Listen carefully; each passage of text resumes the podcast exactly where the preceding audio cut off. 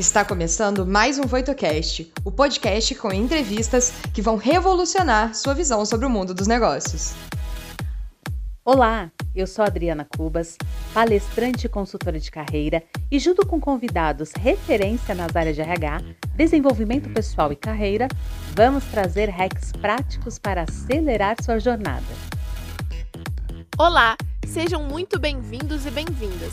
Eu sou a Bárbara, Head de Conteúdos e Inovações na Voito, e vou trazer algumas perguntas do público e os principais insights que vão ajudar você em sua jornada, complementando sua experiência. Nos vemos em breve. E hoje nós vamos falar sobre comunicação, e como influenciar pessoas, que é um tema mega importante para você aí que está querendo novas oportunidades de trabalho, crescer na sua carreira, ser mais influente, porque comunicação já é considerada uma das principais soft skills. Mas hoje vamos entender melhor como desenvolver, como ser mais comunicativo e influenciar pessoas. Vamos é, só é, situar aqui o poder da comunicação. A comunicação, gente, é algo que não se, eh, as pessoas às vezes confundem é, a comunicação com a pessoa que fala demais, a pessoa super extrovertida, a pessoa que chega no lugar e fala pelos cotovelos, ah, como essa pessoa é comunicativa. E não tá? A pessoa comunicativa, de verdade, que tem uma comunicação assertiva, é aquela pessoa que sabe transmitir as suas ideias, transmitir informações de uma maneira assertiva, de forma a focar naquilo que é mais importante. E principalmente, é a pessoa que sabe fazer as devidas adaptações para determinados tipos de público. Então vamos supor, né, você está na sua empresa e aí você tem é, diversos stakeholders, né? Tem a, pessoa, a sua equipe para, os seus líderes, como se comunicar de maneiras assertivas e adaptadas a esse público. Eu já fui dando um contexto aqui, mas a gente vai aprofundar. Porque você, a Jorge que é especialista, gente. Então vamos agora aprofundar, mergulhar de cabeça nesse tema. Tudo bom, Jorge? Ótimo, e é um prazer estar aqui. Eu agradeço demais pelo convite da Voito. Eu estou muito animada para conversar sobre o tema que eu amo, que é comunicação. E vamos ajudar o pessoal a acelerar a carreira a partir da comunicação. Por favor, porque como eu estava, deu a introdução, não sei se você ouviu ou não, que as pessoas às vezes confundem, né? A pessoa comunicativa com aquela pessoa que fala pelos cotovelos, aquela pessoa super extrovertida, e não é bem assim, né? Não, é, é. Então, é, Jorge, antes da gente começar o papo, você quer é, se apresentar, falar um pouquinho do seu trabalho e a gente já vai emendando aqui na nossa conversa. Tá bom. Então, desde muito nova, desde pequena, eu amava histórias. Eu era aquela criancinha que ficava sempre ouvindo os adultos conversando e contando uhum. suas histórias, especialmente um dos meus avós. E aí eu me interessei muito em entender como é que ele fazia as pessoas se atraírem tanto pelas histórias dele, né? E aí eu fui, cresci, né? Fiz direito, aí me tornei advogada, fiz mestrado na área também, aí atuei uhum. no direito por cerca de 10 anos, e aí eu comecei a organizar o TEDx. O, não sei se todo mundo conhece, mas é uma plataforma de, de palestras que acontece no mundo inteiro, né? O, o TED.com, mas aí eu sou a licenciada de João Pessoa, na Paraíba, e aí com isso eu me envolvi muito com essa questão de palestrar e preparar principalmente as pessoas para palestrar. E você estava falando sobre essa questão de ser comunicativa. Eu sempre fui, porém, uhum. eu era muito tímida para grandes públicos. Então eu tive que dar muita entrevista, ir para a rádio, foi aí que tudo começou. Foi aí que eu, decidi estudar sobre comunicação, primeiro para preparar os outros e depois para começar a me preparar. Então foi nesse momento que eu comecei a desenvolver o que hoje é o método do oratória descomplicada. Que maravilha, Jorge! Nossa, muito bacana mesmo. Eu sou super fã do TEDx. É, assim, enfim, parabéns até por você ser representante de João Pessoa, né? Que maravilha. E já vamos emendar naquele assunto que nós estávamos falando, né? Da, da comunicação, não necessariamente ser a pessoa que fala muito.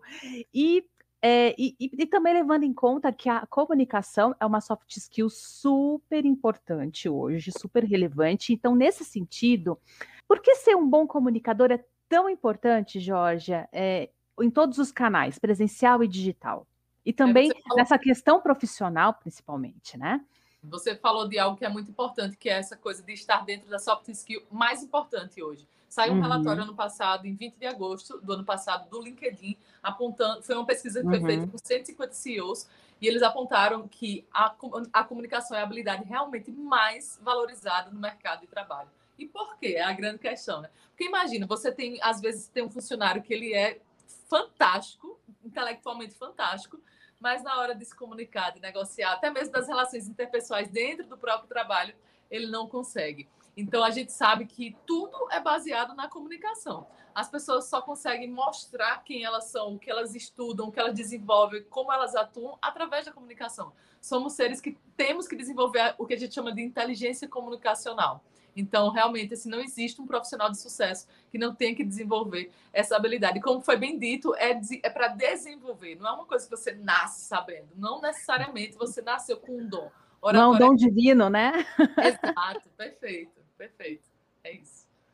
Muito bem. E no dia a dia, é, existem alguns sinais ou estratégias para a gente perceber quais são as nossas falhas na comunicação, que de repente deixa a gente mais travado, que nos bloqueia no relacionamento com outras pessoas? Quais são os sinais e que pontos que a gente precisa analisar para entender que, opa, minha comunicação não está boa, minha comunicação está me prejudicando ao invés de me ajudar? Ótima pergunta. Tudo começa no mental. Então, na nossa autopercepção, será que toda vez que eu vou para uma entrevista de emprego, ou uma entrevista na TV, na rádio, enfim, vou fazer alguma fala pública, como é que eu me sinto? Eu me sinto já confiante ou eu já me sinto sabotando a mim mesmo, dizendo, ah, eu não sou tão bom assim, vão me julgar, o que é que vão achar de mim? Então, esses são os primeiros sinais mentais. Os físicos são esquecimento, a pessoa às vezes gagueja, fica muito suada, a voz trêmula. Eu tinha esse da voz trêmula e do suor, né? Nossa, era terrível isso para mim. Então, esses são alguns indícios de que você precisa procurar uma certa ajuda para melhorar. Ah, eu, eu, meu, eu, assim, você falou que você é é, suar, o meu é gaguejar. Quando é, não, mas é sério, é até legal porque isso é uma coisa que a gente sempre tem que estar atenta, né, Jorge? Porque eu vejo por mim, às vezes quando eu não estou segura para falar alguma coisa ou conversar com uma pessoa, se eu pego um pouco desprevenida, eu já começo a dar aquelas gaguejadinha. Mas, é, mas isso também não é sinal de que, meu Deus, você se comunica terrivelmente. É, é algo que a gente tem que se atentar e entender as origens também, né? Para que a gente possa procurar ajuda, possa treinar. Eu sempre costumo dizer que comunicação não é algo que a gente aprende em teoria, mas na prática ah, também, né? Perfeito. É, muitas pessoas me perguntam livros e tudo mais. Eu digo, o melhor livro é você abrir o vídeo aqui e começar a treinar. Isso, assim, isso sim funciona, é prática, não adianta ficar só na teoria. Ah, é verdade. E até emendando com isso que a gente está falando, é, além da eh, você falou procurar ajuda, a, a, prática, mas quais as ações, quais outras ações é, práticas ou ferramentas que, que podem ajudar as pessoas a serem mais comunicativas e principalmente para desenvolver uma comunicação assertiva. E muitas vezes as pessoas confundem essa comunicação assertiva por você, às vezes, ser muito sucinto, muito direto ao ponto, que, mas na verdade o assertivo é você saber entregar aquela informação importante para a pessoa, né? O que, que ela realmente tem que saber. E é uma dificuldade, né? A gente é. muitas vezes ser assertivo na comunicação. Sem dúvidas. Uma coisa que ajuda muito as pessoas que têm timidez, primeira coisa é você ir para um ambiente seguro. Quando eu falo ambiente seguro, é, por exemplo, ser voluntário em algum programa, na igreja, lugar, ou na própria família, você começar a falar em ambientes que você se sente mais tranquilo. E aí você vai vencendo e se acostumando com isso e vendo onde é que está errando, o que é que precisa melhorar. Depois você começa em casa mesmo a gravar vídeos. Outra coisa que ajuda é você ler em voz alta alguns livros usando ênfase e entonação. E aí isso vai fazer com que você perceba como é que está saindo o som da sua voz, é, você se acostumar com o seu gestual também. Então, ambientes seguros primeiro e depois você vai para a prática. E hoje a gente precisa disso de toda forma. Eu falo muito em relação às redes sociais, né? LinkedIn, Instagram. A gente sabe que todo mundo procura as coisas na internet hoje. É quase que impossível não procurar.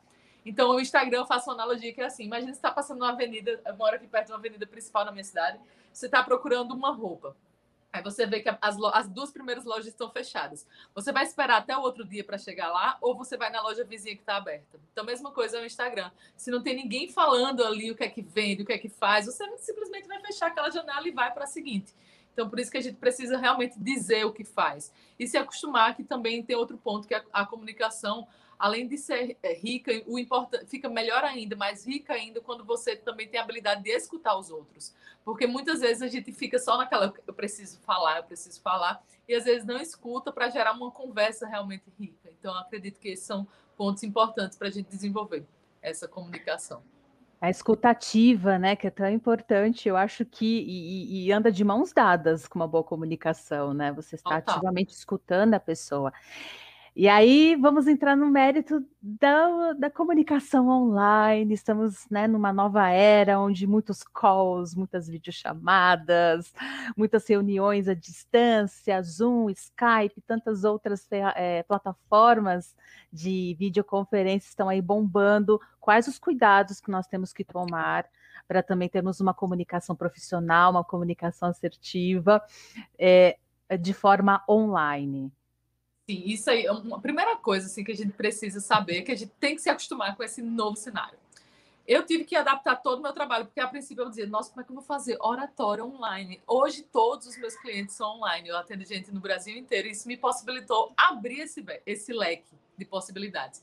Então, acostumar que isso é um caminho sem volta, pelo menos o estado híbrido da coisa, sabe? Porque uhum. mesmo que a gente volte, mesmo quando a pandemia acabar, que infelizmente ainda vai demorar um pouco, a gente ainda tem que se acostumar com isso. Porque pensa no benefício disso também. Não é só coisa ruim que traz esse digital. Aí muita gente chega para mim, sabe, Adriana, e fala: Nossa, eu tenho muita dificuldade de falar para a câmera. Aqui mesmo, eu estou procurando não olhar para você, eu estou procurando olhar para a câmera. Então, eu sempre imagino que é você que está aqui por trás. E aí tem gente que ainda assim sente dificuldade. Aí eu falo: olha, imagina que é um grande amigo seu, que você está aqui na frente, no sofá da sua casa, você está conversando com ele. Porque isso ajuda o mental, né? Influencia muito. Então, dessa forma, a gente vai se acostumando. Outra coisa mais técnica da coisa é você preparar realmente o ambiente, preparar o celular, o computador, enfim, a máquina que você vai usar e testar ela antes, junto com a conexão, para ver se está tudo certinho. E aí sim você começa esse desafio, né? Que no começo realmente é um desafio para todo mundo. E lembre, você não está só. E tá tudo bem se algum dia você cair a conexão, o microfone não pegar. A gente tem que ter jogo de cintura e saber que estamos vulneráveis nesse momento, né? Com certeza, eu acho que essa é a palavra do momento, né? Jogo de cintura, porque é, é, outro contexto também, né, Jorge? Nós estamos, Sim, estamos no escritório, estamos na nossa casa. E a gente até falou de trabalho home office, que uhum. essa questão, eu estou aqui conversando com você, mas eu estou na minha casa, o porteiro pode Sim. me interfonar, pode. É porque eu moro sozinha, mas se eu tivesse filhos, por exemplo, eles poderiam estar aqui me demandando atenção, tem as tarefas de casa, e, e, a gente também entender os contextos e adaptar a nossa. A, não, não tentar camuflar algo também que está acontecendo ao nosso redor, ter esse jogo de cintura para tornar também a comunicação mais orgânica, mais natural e humanizar também. Eu acho que isso é muito importante, né? Não deixar aquela eh, se sair daquele contexto, é, meu Deus, já, já, já você já perde o raciocínio. Exatamente, a gente tem que ter sempre uma carta na manga, né? Como eu sempre falo, plano B para tudo. Então, até teve uma coisa interessante. Eu estou fazendo uma série de lives no meu Instagram sobre desenvolvimento de carreira e teve uma moça que falou o seguinte: ah, George, teve uma vez que eu fui para uma entrevista e eu comecei a gaguejar na hora. Estava tão nervosa e gaguejei muito. O que é que você faria no meu lugar?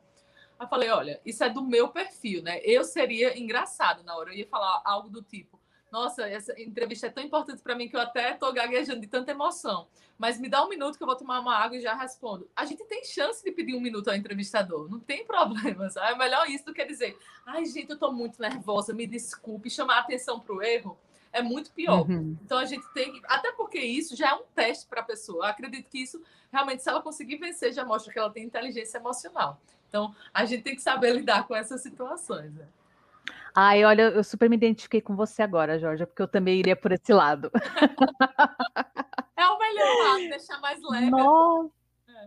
Total, total, gente, né? Mesmo às vezes eu, eu trabalho, eu venho da área de treinamento que a gente tem que falar para muitas pessoas. Então, muitas vezes me dava branco, ou eu esqueci uma palavra, ou falava alguma palavra errada, eu levava para esse lado. Gente, olha só, a pessoa já está inventando palavra que não existe. Vamos voltar. Porque ah. isso humaniza e, e, e cria o um rapport, né? Cria essa empatia com o seu público. Como criar coragem para falar com um grande número de pessoas, mesmo sendo muito introvertido? Legal. Eu adoro quando me perguntam sobre essa questão de ser introvertida, porque eu falo uma coisa que é até um pouco polêmica, sabe, Adriana? Que é assim. A introversão, a timidez é egoísmo. E eu vou explicar por quê. Quando eu falo egoísmo, é excesso de ego. E quando eu faço, falo excesso de ego, é excesso de eu.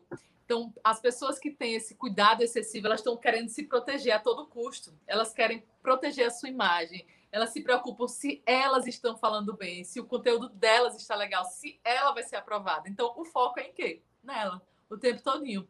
Então, para enfrentar um grande público, a gente tem que colocar se colocar a serviço do outro. Então, qual é a ideia? Não é sobre Georgia aqui, é sobre ensinar sobre comunicação para os outros, é sobre a minha mensagem.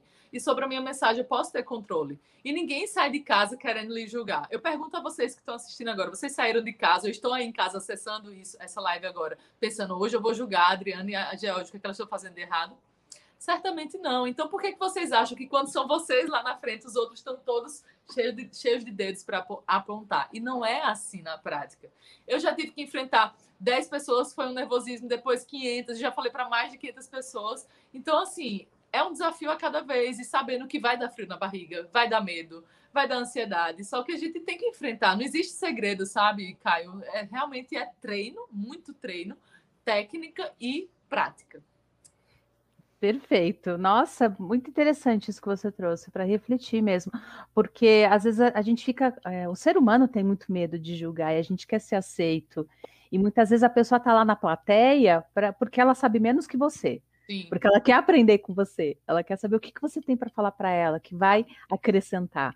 Muito, muito legal. Como desenvolver técnicas específicas de linguagem corporal que influenciam na persuasão e comunicação? Porque comunicação não é só verbal. Eu achei muito interessante essa pergunta por isso, porque também tem a ver com os nossos gestuais, a comunicação não verbal, que às vezes diz muito mais é, do que nós estamos falando, né? É, você falou uma coisa importantíssima, que é assim, se eu começasse essa live assim, né? Eu já estaria desinteressada, ou com a coluna erguida para frente, né? Assim, curva. Eu já estava estranha, né? já estou desinteressada. Então, isso mostra muito. Se eu chego numa entrevista e estou assim, ou estou balançando as pernas, isso já vai transmitir uma ideia ruim. Então, a gente pode influenciar o outro, por exemplo, até com aperto de mão. Quando eu chego para negociar com alguém, o aperto de mão é um pouco mais, só as pontinhas do dedo, uma coisa leve, muito leve, a mão mole, isso não é bom. Então, eu já chego com confiança. A coluna já diz muito da gente. Pode testar. Se você estiver triste um dia, a, a tendência é seu corpo tá assim, fechado. Se você se abrir, você já vai mudar. Eu dou, vou dar uma dica também de um TED Talk fantástico sobre isso, de um especialista, professora da Harvard, que é a Amy Cuddy. A-M-Y Cuddy C-U-D. Quem puder dar uma, uma anotada aí para depois procurar no Google. É excelente, porque ela mostra o quanto a, as nossas. Ela fala das poses de poder. Por exemplo, você passar 3 a 5 minutos fazendo pose de poder, de super poderosa, em frente ao espelho, todos os dias. Antes de ir para uma fala, antes de ir para uma reunião importante, você vai começar a fingir que você é uma pessoa muito importante. Então, essas poses de pessoas importantes vão induzir o seu cérebro, porque ela acredita nisso. Ela defende que as poses criam o nosso pensamento o nosso gestual, o nosso corpo, manda a mensagem para o nosso cérebro agir de acordo com aquilo. Então, evite braço cruzado também, não é legal, você, porque isso aqui mostra que seu corpo está fechado. E a Adriana falou sobre o rapó. O rapó é uma forma boa de influenciar as pessoas, né? Você espelha a imagem do outro, por exemplo, você chegou numa negociação e a pessoa com quem você está negociando, ela chega assim, ó, tá de braço cruzado. Isso já quer dizer que ela não está tão interessada em fechar ou não gostou da sua proposta. Então você imita ela discretamente em algum momento fica um tempinho desse jeito e o subconsciente vai fazer. Depois de um tempo, você abre as suas mãos e o subconsciente vai fazer com que essa pessoa também tenda a espelhar o seu gesto. É tanto que em sala de aula é muito comum, às vezes, o professor vê que está todo mundo com a coluna assim, de repente ele faz isso, a turma inteira vai querer fazer isso também. Então, isso é uma forma de influenciar a partir dos nossos gestos. E outro cuidado muito importante são as microexpressões faciais. Muito cuidado com isso. Eu estava até analisando recentemente aquela VTube do Big Brother, né? Ela estava fazendo, ela falando bem da, ah, tô muito feliz pela Julieta, etc. E fazia assim, ó, coçando o nariz.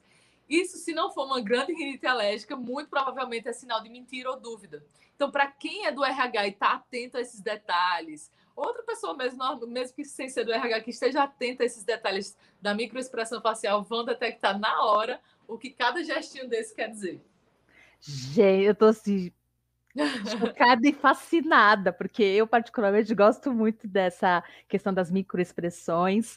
É, e, e, então quer dizer que a gente tem que tomar cuidado, principalmente em entrevista de emprego, para não, não, cair é, em contradição que a gente está falando. As mãos também, Adriano. Desculpa só. Ai, eu, eu tenho que segurar minhas mãos, viu, Jorge? Porque é, esse, é, eu brinco, né? que quando eu, quando eu fazia é, palestras, eh, principalmente presencial, não era palestra, era praticamente uma performance. Mas você está certíssimo, vai ter que é, tomar cuidado mãos, mesmo com as minhas as mãos. mãos são, é a transparência da nossa alma ali, né? Porque uhum. se eu estou uhum. muito nervosa, eu vou ficar falando assim, e me perguntar algo que eu não sei, eu vou ficar me coçando aqui, mexendo, então muito cuidado. E o ideal é mostrar as mãos. Com, com um gesto mais suave e tal, mas uhum. que tenha uhum. congruência com a nossa fala, mas é legal mostrar assim.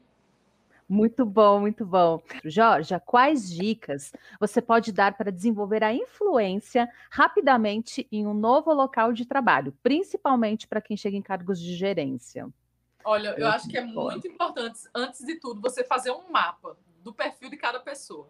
Uma forma de influenciar o outro, que a gente traz da programação neurolinguística, é você identificar o padrão de cada pessoa. Existe o visual, o sinestésico e o auditivo. O que, é isso, o que isso quer dizer? Por exemplo, eu vou contar uma mesma história nos três padrões. Se eu chego para você e falo, nossa, ontem eu estava voltando para casa e eu vi de longe um cara muito suspeito. Eu percebi que ele estava ali com alguma coisa no bolso dele que provavelmente era uma arma.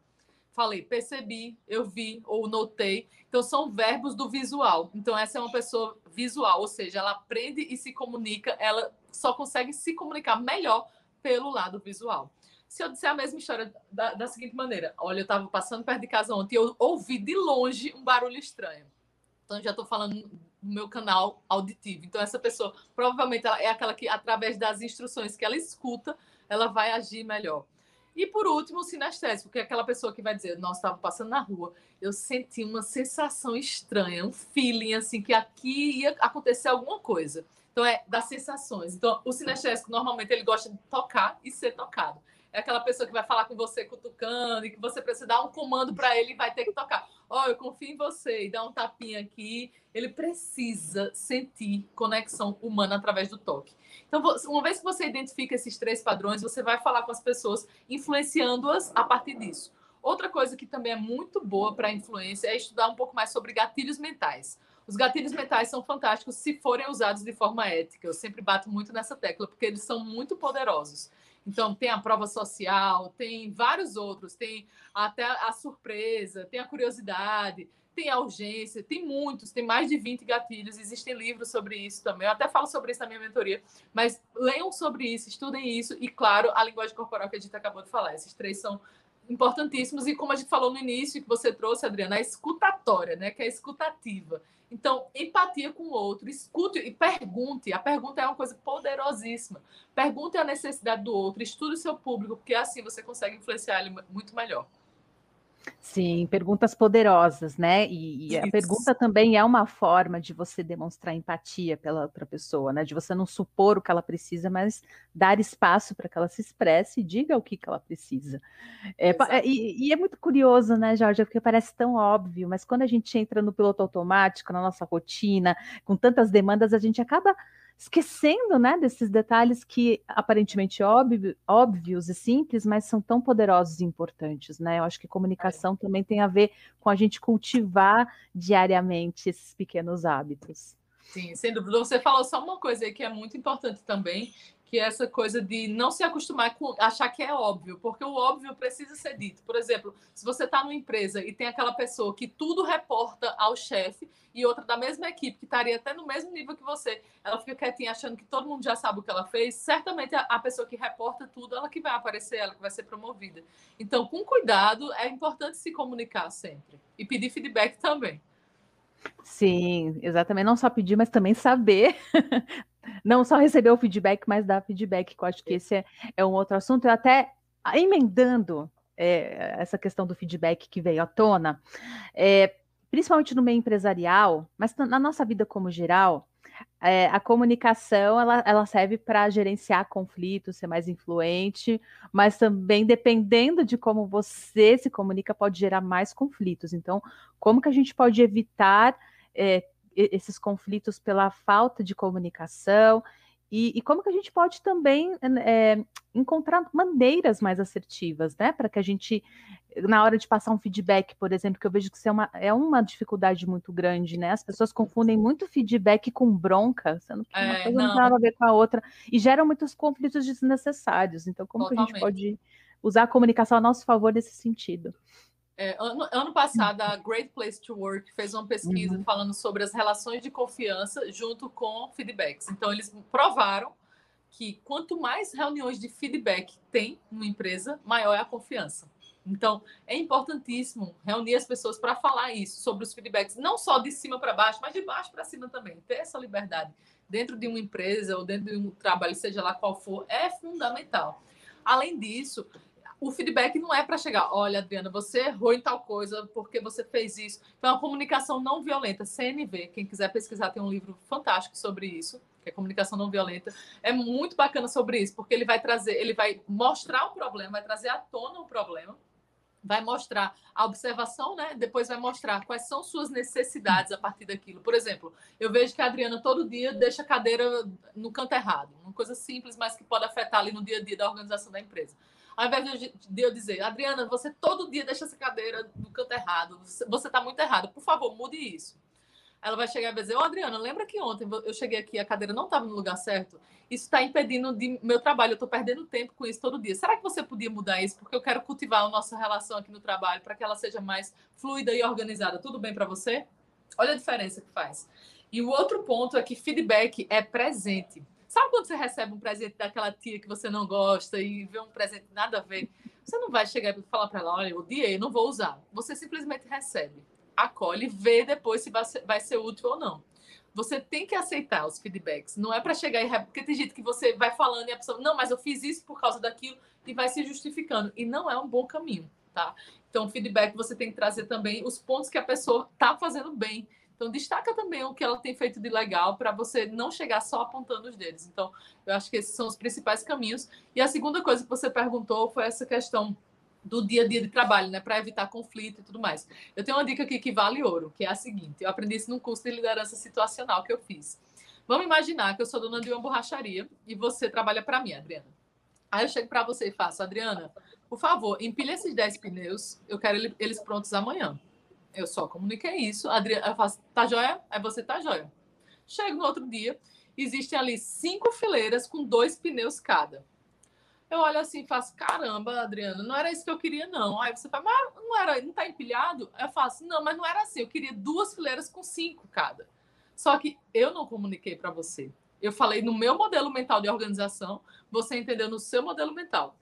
Aí, o que ajuda? Aquela comunicação que eu falei, auditivo, sinestésico e visual, posso desenhar para a pessoa ver o que eu queria.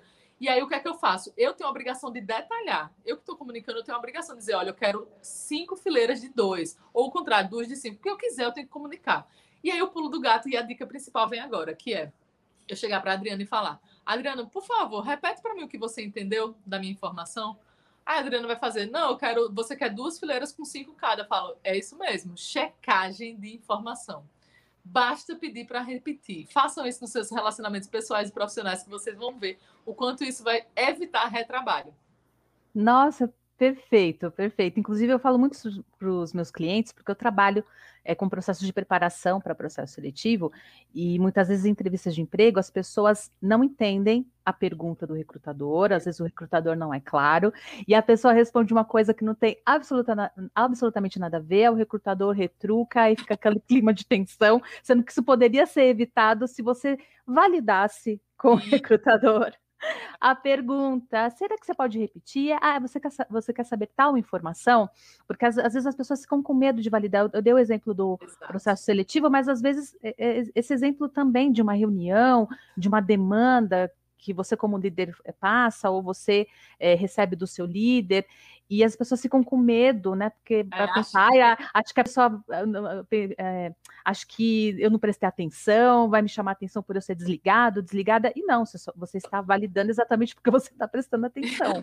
exatamente, é, isso mesmo. Já recebi muitos feedbacks relacionados a ser muito objetivo em minhas falas, porém hoje eu acredito que eu fui para o outro extremo, me tornando prolixo. Como balancear isso? Olha só, eu sou do time da objetividade, mas eu sei que em algumas circunstâncias eu tenho que amaciar ali a pessoa para chegar no assunto, né? Então, primeira coisa é a gente saber o tempo que a gente tem e o público para quem a gente vai falar. Por exemplo, numa palestra do TEDx são até 18 minutos e não, não tem como ser prolixo. Se eu vou fazer uma reunião que eu preciso detalhar muita coisa, números e resultados e tal, tal, tal, não tem como também eu ser direto ao assunto e dizer, olha, o número é esse e acabou. Não dá. Então, primeiro de tudo, estude seu público e procure o equilíbrio. Então, eu tive, eu gosto de dar exemplos. Né? Eu tive um cliente de um grande hospital daqui que ele era, ele era responsável, gerente técnico do, da TI. Ele é um cara fera, super top na área. E alguns colegas dele que já foram meus clientes também falaram: olha, fulano de tal, ele é muito prolixo, ninguém aguenta a reunião com ele, você precisa ajudar, a gente precisa dele, mas é difícil lidar e tal. E aí, realmente, minha aula tem uma hora de duração. Com ele, ele ficou 55 minutos falando e não me deixou falar, pra você ter ideia. Aí eu falei para ele, eu fiz, olha, já percebi que temos um grande problema aqui, que, que é isso, isso e aquilo. E sabe o que ele me falou? Ele falou que ele era prolixo porque ele era tão tímido que ele preferia falar muito para ninguém interrompê-lo. Então ele preferia não ter perguntas, que assim ele disparava tudo e saía e ia embora. Aí eu expliquei para ele a necessidade que ele tinha de ser mais objetivo. Então, qual é a sugestão para esse público, né? Então, primeira coisa é você fazer roteiro. Uma coisa que ajuda muito é o que o Chris Anderson, que é o presidente do TED, ensina. Eu estou até fazendo um curso novo com ele de comunicação, que é a linha mestra. O que é a linha mestra? É o que vai conectar a minha informação do começo ao fim. Então não adianta chegar aqui com vários temas. Imagina se hoje a gente fosse falar sobre empreendedorismo, sobre liderança, sobre protagonismo, a gente ia passar o dia inteiro falando sobre isso e eu não ia ter uma única mensagem. Então pensem no poder da única mensagem o que no final vocês querem realmente que os outros levem para casa de informação. Então, isso é o roteiro que você vai guiar, esse, esse alinhamento que vai guiar o seu roteiro. Então, comece se perguntando para quem eu quero falar, com quem eu vou falar, por que eu vou falar isso e como eu vou falar isso. Então, começo, meio e fim. Pergunte-se sempre qual é o problema que você está solucionando e para que mensagem eu vou deixar. E aí, o que ajuda muito também é escrever em até 15 palavras o título. O título é fundamental, porque aí você não vai ficar tentando escapar daquilo ali, tá? Então, acredito que esse é o caminho para evitar a prolixidade. Já a pessoa objetiva é, é, praticamente a mesma coisa, só que aí você vai detalhar um pouco mais, trazendo exemplos, histórias, analogia, comparações. Isso aí também vai enriquecer um pouco mais e referências também ajudam a você não deixar também a coisa muito rasa e direta ao ponto. Ah, incrível essas dicas, meu Deus, Georgia. pegar várias coisas para mim, porque eu acho que é sempre bacana nós aprendermos novas, novas possibilidades. A gente que trabalha com público, que fala em público, nossa, eu tô amando, gente. Tô pegando muita coisa para mim também para melhorar minha comunicação. É, é, é um processo, é, é, um, é um working process, né? Não, é, com certeza. É um... Você falou uma coisa que é muito importante, Adriana, que é assim, as pessoas, nossa, mentoria e tal, hoje está na moda, né, a mentoria. E eu acho que sempre devia estar, na realidade. A gente sempre teve que ter mentores, nem que fosse nossos pais, nossos professores, as pessoas que estão à frente. Então, até hoje eu invisto muito, já fiz todos os cursos de oratório que você pode imaginar. Agora eu só faço fora do país e continuo fazendo. Não é porque eu já sou Sim. especialista na área que eu estou dominando. Aí é que está o erro. Então, a gente precisa praticar isso sempre. Com certeza, com certeza, concordo muito. Existe alguma técnica específica de influência e comunicação por meio de mensagens de texto e áudio? Existe sim. Olha só, com relação a isso, é o sentido lógico da coisa, né? De novo, começo, meio e fim. Uhum. Para quem quer melhorar a comunicação, a oratória, é ideal fazer mensagens de áudio, né? No WhatsApp a gente tem essa possibilidade, então eu acho isso uma ferramenta fantástica para a gente praticar. Então, duas coisas que ajudam muito é a gente, pra, principalmente para essa da voz, é você treinar a habilidade de usar ênfase e entonação. O que é isso? É, por exemplo, eu posso dizer, Oi, Adriana, tudo bem? Eu queria te convidar para uma live amanhã que vai ser fantástica com o meu pessoal, lá, o pessoal de uma pessoa que quer te conhecer. Eu acredito que você vai ser uma convidada para lá de especial. Olha a diferença que faz eu dizer, Adriana, eu quero te fazer um convite. Amanhã eu vou fazer uma live aqui para o pessoal de uma pessoa e eles estão loucos para te conhecer. Você é muito especial para a gente. Eu quero que você esteja com a gente amanhã às 19 horas. Você topa? Então, Topo. qual das duas, né? Então, qual das duas fica mais instigante, interessante, entendeu? Então, a gente tem que usar esse tom da fala com mais emoção e mais ênfase, que aí sim você vai conseguir fazer aquela comunicação ser viva, né? Você fica com vontade de estar perto daquela pessoa.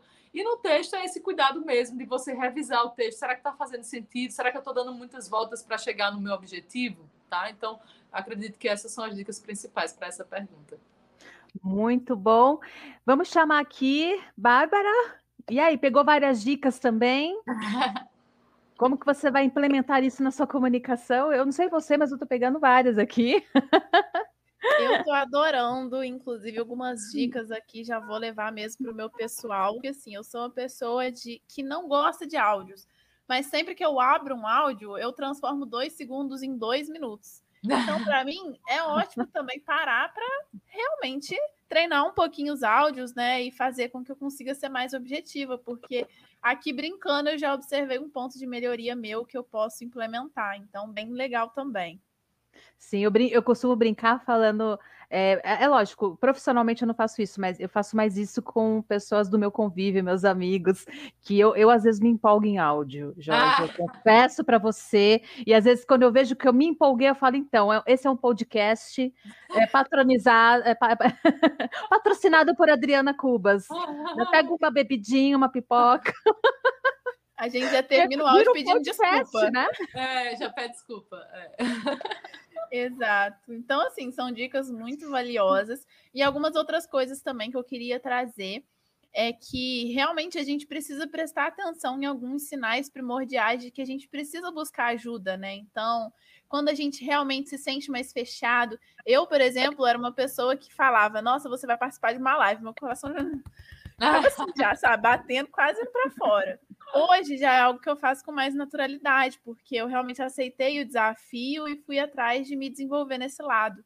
Então, é a gente observar também esses pontos nossos de melhoria e deixar o medo de lado, se preparar e realmente focar naquilo que a gente quer fazer, porque se a gente também só focar ali no medo que a gente tem, acaba que a gente não se desenvolve e a gente mesmo se limita, porque nem sempre é uma atividade que realmente é assustadora. Às vezes é algo que a gente cria essa, esse, esse tabu ali por trás, né? Então, é muito interessante a gente ter essa reflexão. É, e aí você falou também sobre o meio online, de ter algumas dicas, como falar para a câmera, é, preparar o ambiente. Então, eu preparei aqui meu ambiente, agora eu estou tentando olhar para a câmera, porque é, é muito é fácil a gente olhar para a pessoa ali na tela, porque parece que é muito mais prático, né? mais próximo, mas a gente realmente precisa ter essa, esse senso assim de olhar, começar a perceber algumas coisas que não aconteciam e que podem ser implementadas. Então, muito bacana. Ai, que bom, fico feliz. Muito, muito, bom mesmo. Você quer deixar para gente, Jorge, as suas, suas redes, porque você dá a mentoria, caso as pessoas queiram Sim. estar em contato com você. Claro, obrigada por isso. Então, minhas redes são todas praticamente tem Georgia Lima 1, LinkedIn, Facebook, Instagram. E tem meu site também, que é Georgia Lima Oratória, superfácil.com.br. Lá tem bastante coisa já também. E eu tô sempre postando muita coisa, principalmente lá no Instagram. Todos os dias tem algo lá rolando. Hoje vai ter uma live fantástica sobre gestão de emoções às 8 horas. Estão todos convidados e eu agradeço demais pelo convite. Foi um prazer imenso contribuir um pouquinho com vocês hoje. Ah, o prazer foi todo nosso, amei. Já estou seguindo para pegar várias dicas também para melhorar a minha comunicação, minha oratória. Super obrigada pelo seu tempo, pela sua. É... Nossa, fugiu a palavra, tá vendo? Eu estou tão emocionada que até as palavras. gostei, gostei. até as palavras fugiram da sua generosidade de estar aqui com a gente, dando tantas dicas e direcionamentos super importantes que fazem toda a diferença na hora de ter uma carreira bem-sucedida. Muito obrigada, Jorge. É, Amei. Gente, foi um prazer. Muito bom. Eu já peguei várias dicas aqui, Babi. Já, já, inclusive os áudios vão ser algo que vai ser o meu foco, para eu não ter que fazer meus amigos se submeterem a ouvir meus podcasts. Daqui a pouco a gente baixa os áudios todos, coloca no YouTube ali, coloca no Spotify e é isso. Já tá o podcast fechadinho. Coloque em prática todas essas dicas que a Georgia nos deu de maneira tão generosa, tão assertiva, profissional, que com certeza vai fazer toda a diferença na sua comunicação a partir de agora. Um beijo imenso e até semana que vem. Tchau. O que você achou do episódio de hoje? Não se esqueça de dar o play no próximo e nos seguir na sua plataforma de podcasts favorita para não perder nenhum episódio novo.